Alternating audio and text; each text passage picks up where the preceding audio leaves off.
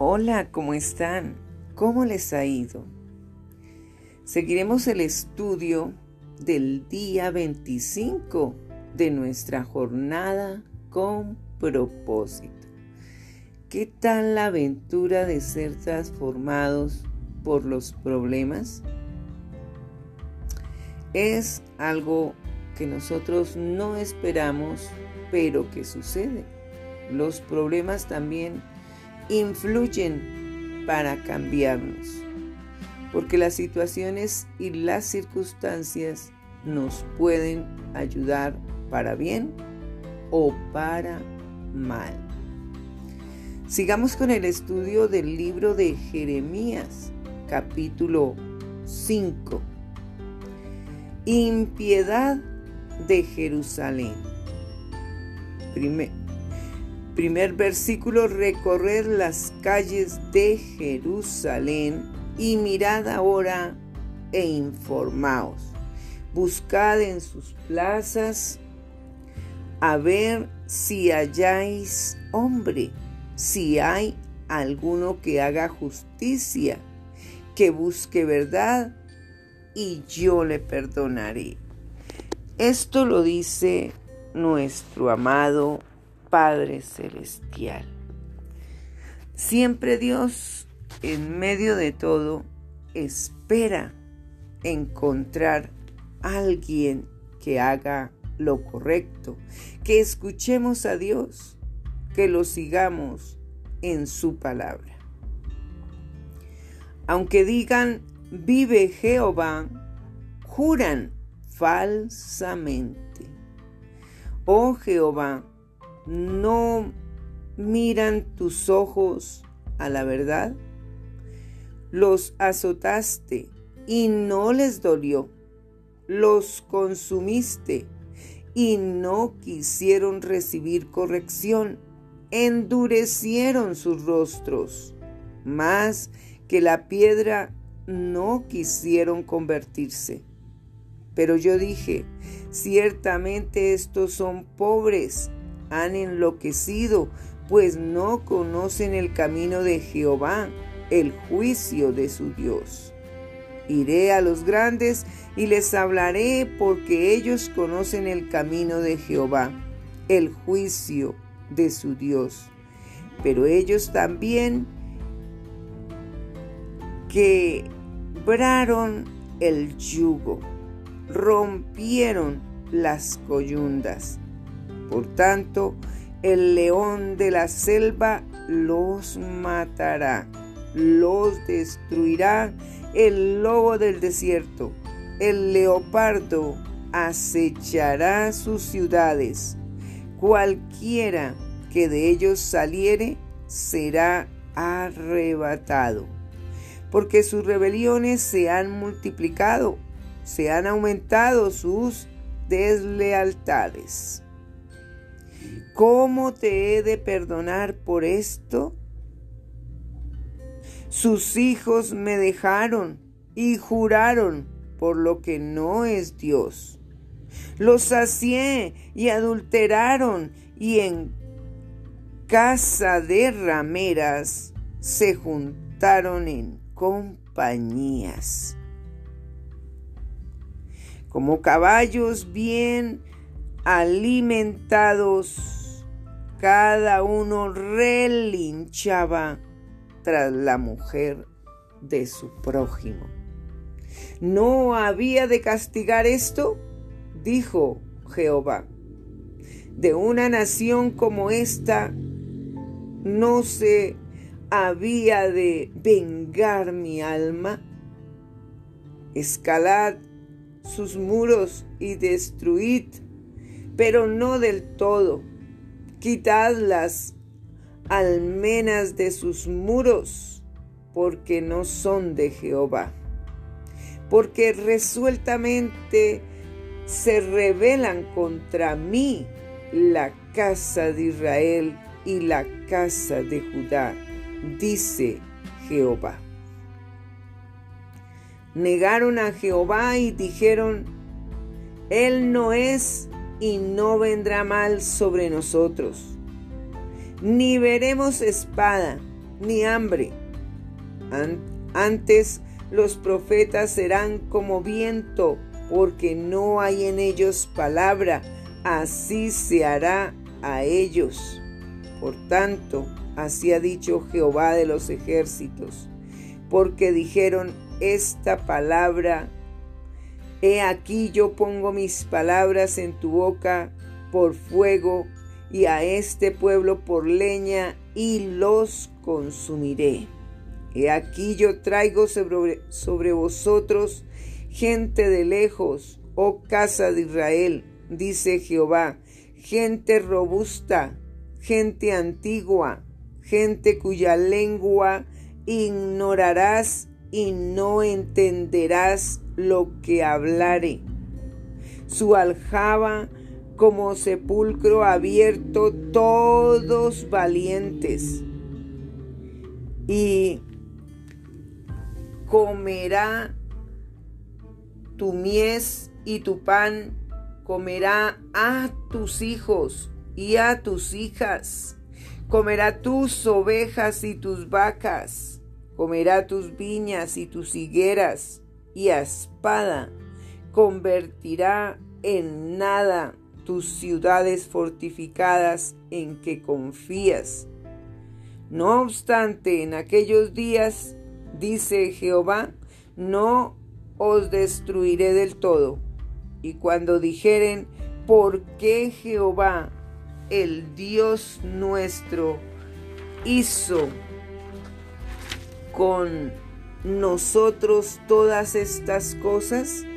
Entonces les dirás, de la manera que me dejasteis a mí y servisteis a otros dioses ajenos en vuestra tierra, así serviréis a extraños en tierra ajena.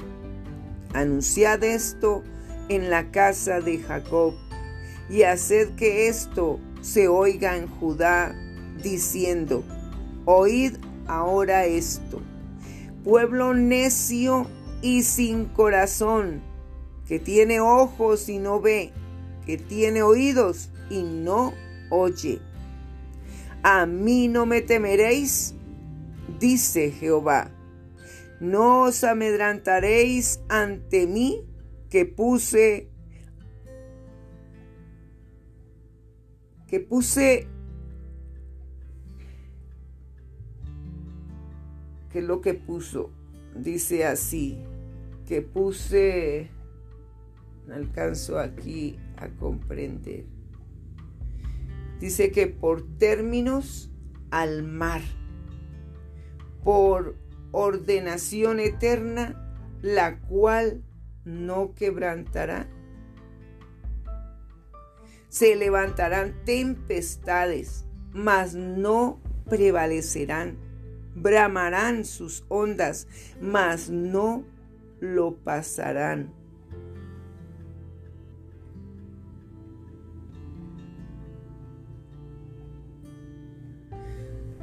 En la parte que puse eres, es arena, que puse arena por términos al mar.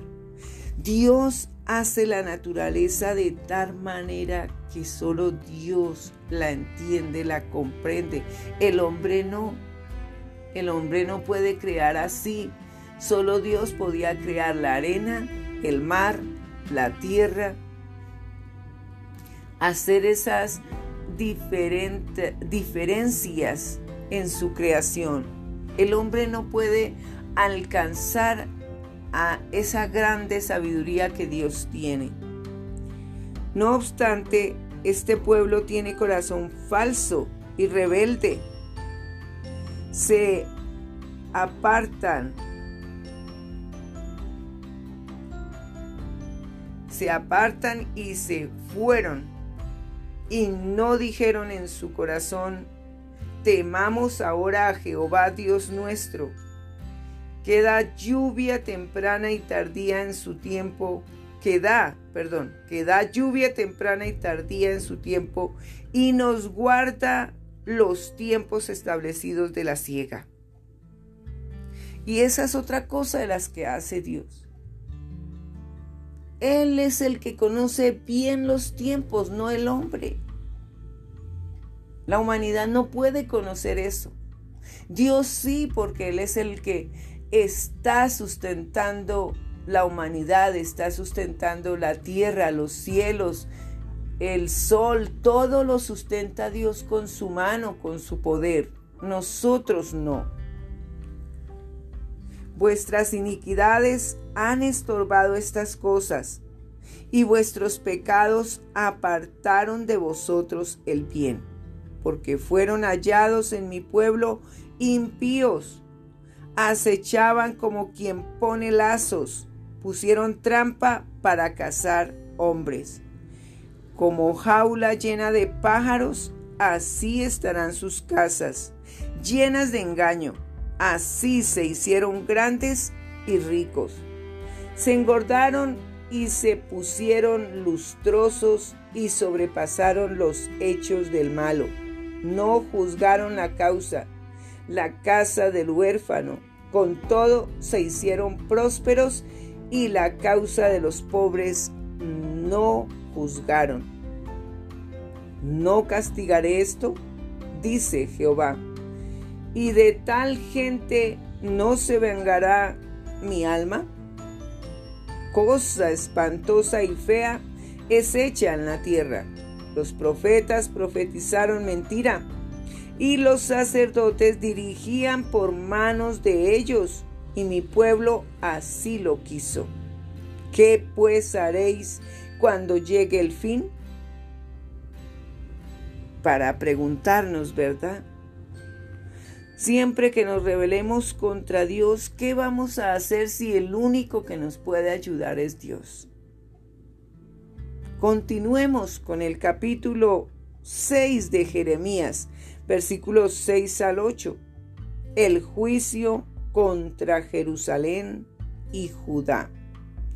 Porque así dijo Jehová de los ejércitos, cortad árboles y levantad vallado contra Jerusalén. Esta es la ciudad que ha de ser castigada. Toda ella está llena de violencia. Como la fuente nunca cesa de manar sus aguas, así ella nunca cesa de emanar su maldad. Injusticia y robo se oyen en ella continuamente en mi presencia, enfermedad y herida.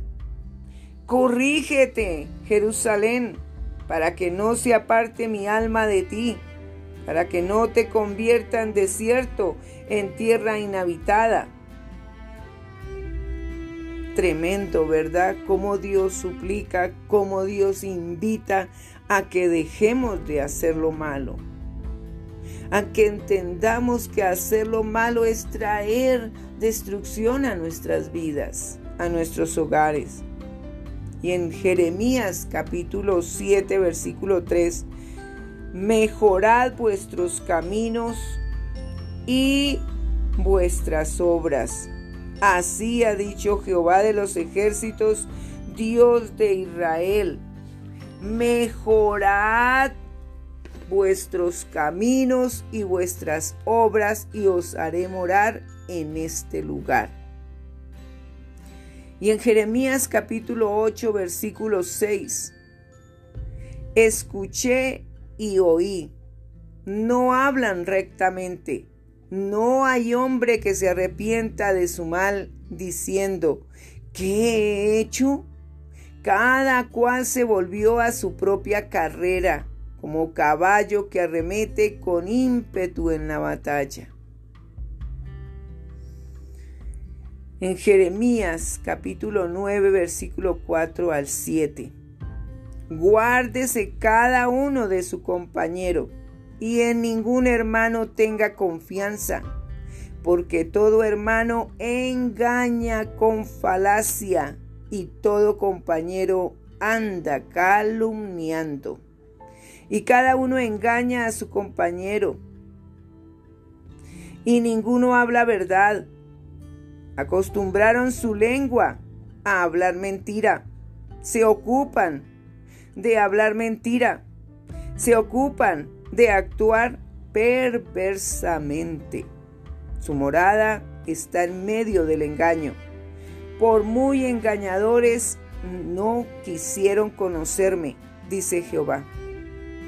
Por tanto, así ha dicho Jehová de los ejércitos. He aquí que yo los refinaré y los probaré, porque ¿qué más he de hacer por la hija de mi pueblo? Tremendo. Dios tiene que probarnos. Dios tiene que refinarnos. De alguna manera hacernos ver que estamos haciendo mal.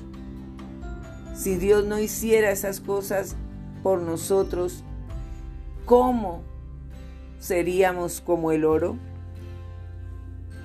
Y en Jeremías capítulo 10, versículo 2 al 13, los falsos dioses y el Dios verdadero. Así dijo Jehová, no aprendáis el camino de las naciones,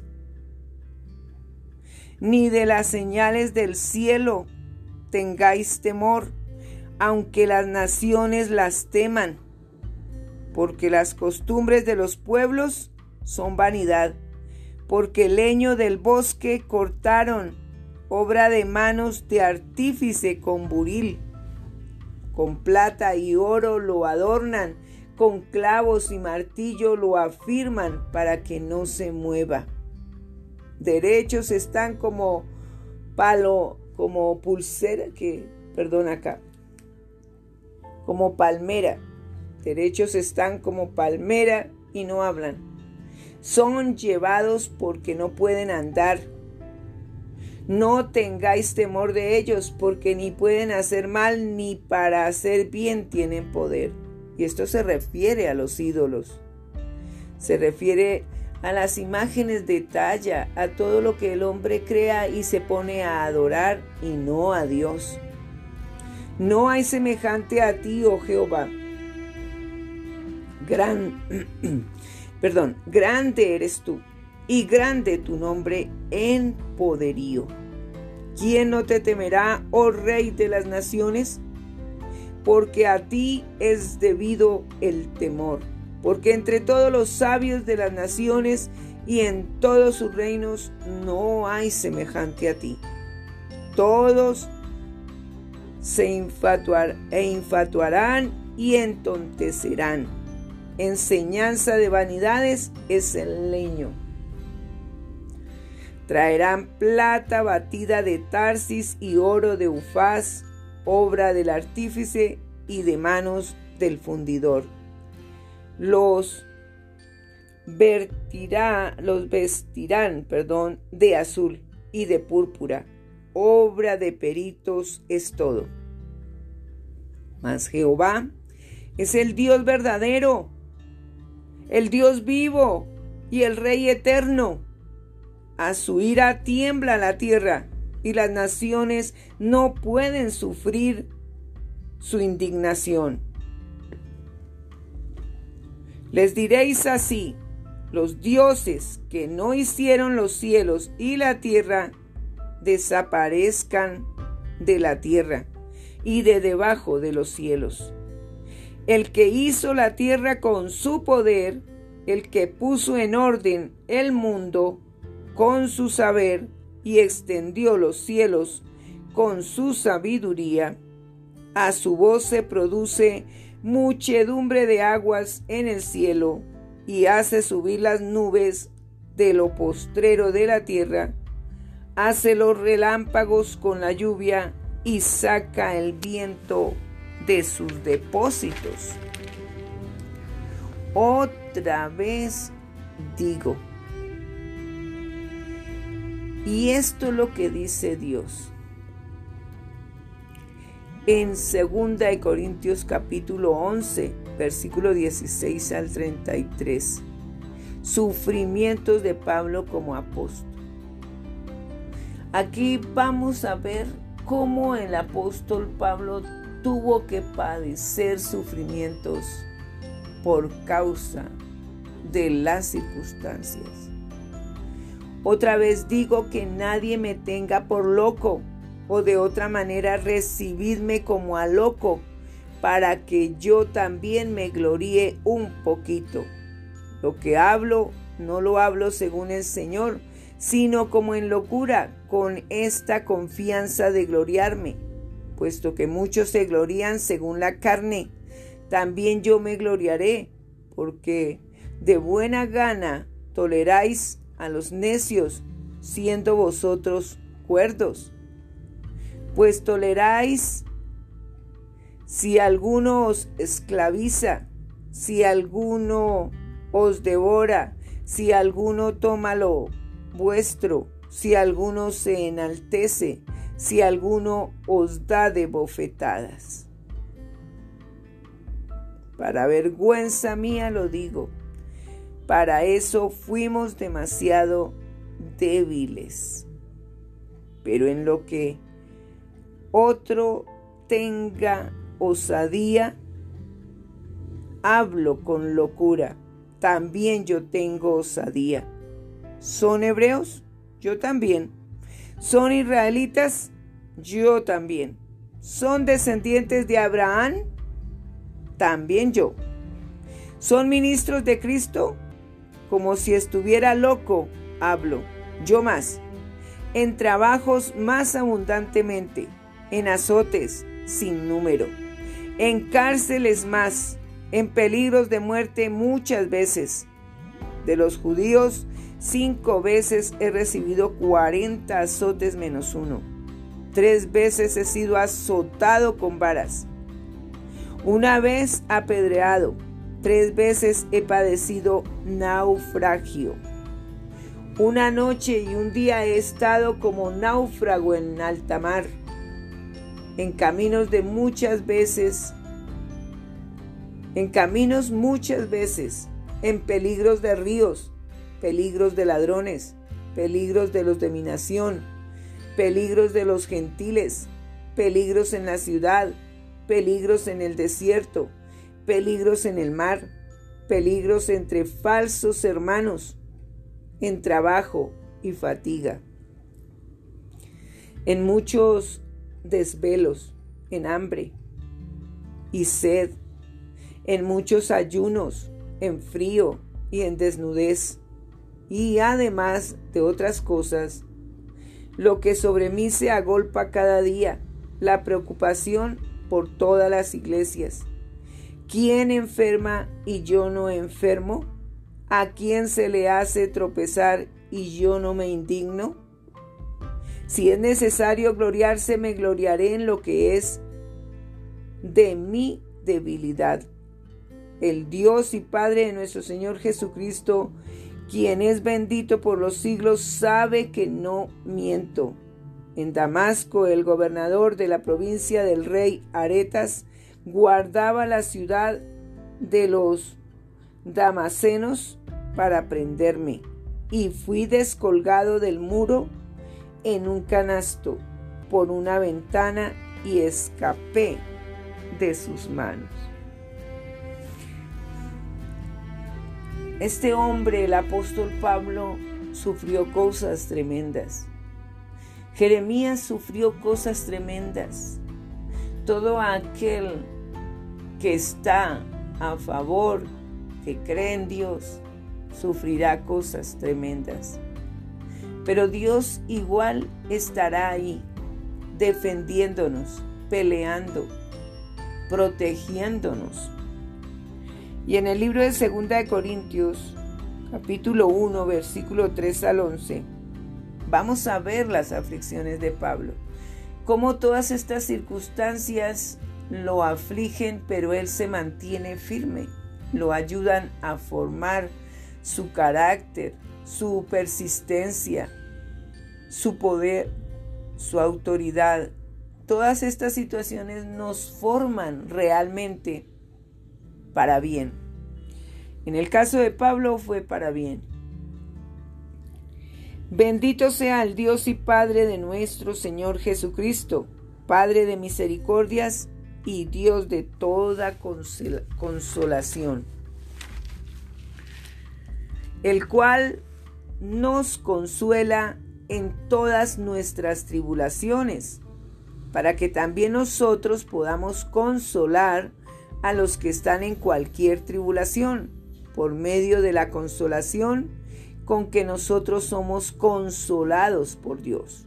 Porque de la manera en que abundan en nosotros las aflicciones de Cristo, así abunda también por el mismo Cristo nuestra consolación. Pero si somos atribulados, es para vuestra consolación y salvación. O si somos consolados, es para vuestra consolación y salvación, la cual se opera en el sufrir las mismas aflicciones que nosotros también padecemos. Y nuestra esperanza respecto de vosotros es firme, pues sabemos que así como sois compañeros en las aflicciones, también lo sois en la consolación. Porque hermanos, no queremos que ignoréis acerca de nuestra tribulación que nos sobrevino en Asia, pues fuimos abrumados sobremanera más allá de nuestras fuerzas, de tal modo que aún perdimos la esperanza de conservar la vida. Pero tuvimos en nosotros mismos sentencia de muerte, para que no confiásemos en nosotros mismos, sino en Dios, que resucita a los muertos, el cual nos libró y nos libra, y en quien esperamos que aún nos librará de tan grande muerte, cooperando también vosotros a favor nuestro con la oración, para que por muchas personas sean dadas gracias a favor nuestro por el don concedido a nosotros por medio de muchos. Y esto es una gran situación la que vivía el apóstol Pablo. Nunca sabrás que Dios es todo lo que necesitas hasta que Él sea todo lo que tengas.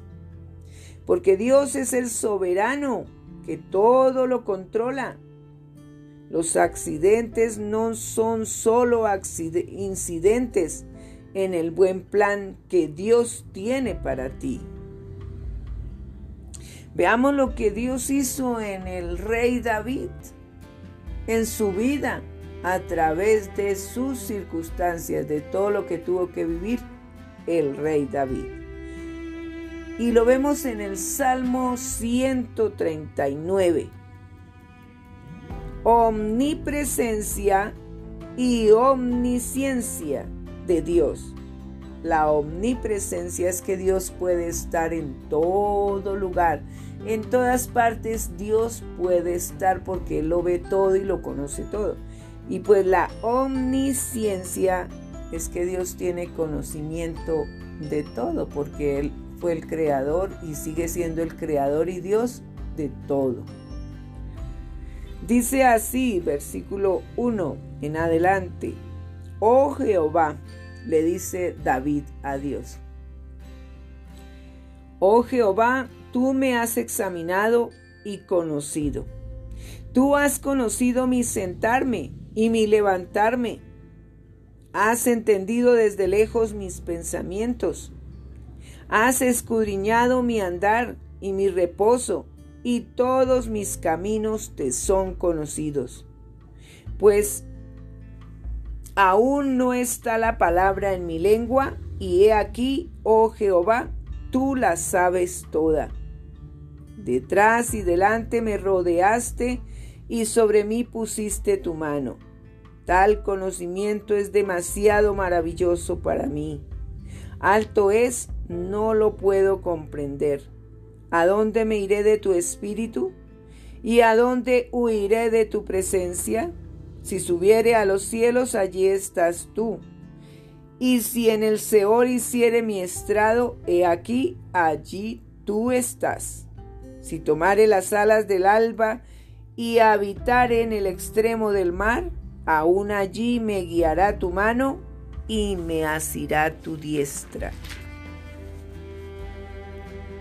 Si dijere ciertamente las tinieblas me encubrirán, aún la noche resplandecerá alrededor de mí. Aún las tinieblas no encubren de ti, la noche resplandece como el día. Lo mismo te son las tinieblas que la luz. Porque tú formaste mis entrañas, tú me hiciste en el vientre de mi madre.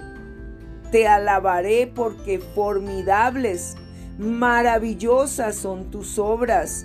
Estoy maravillado y mi alma lo sabe muy bien.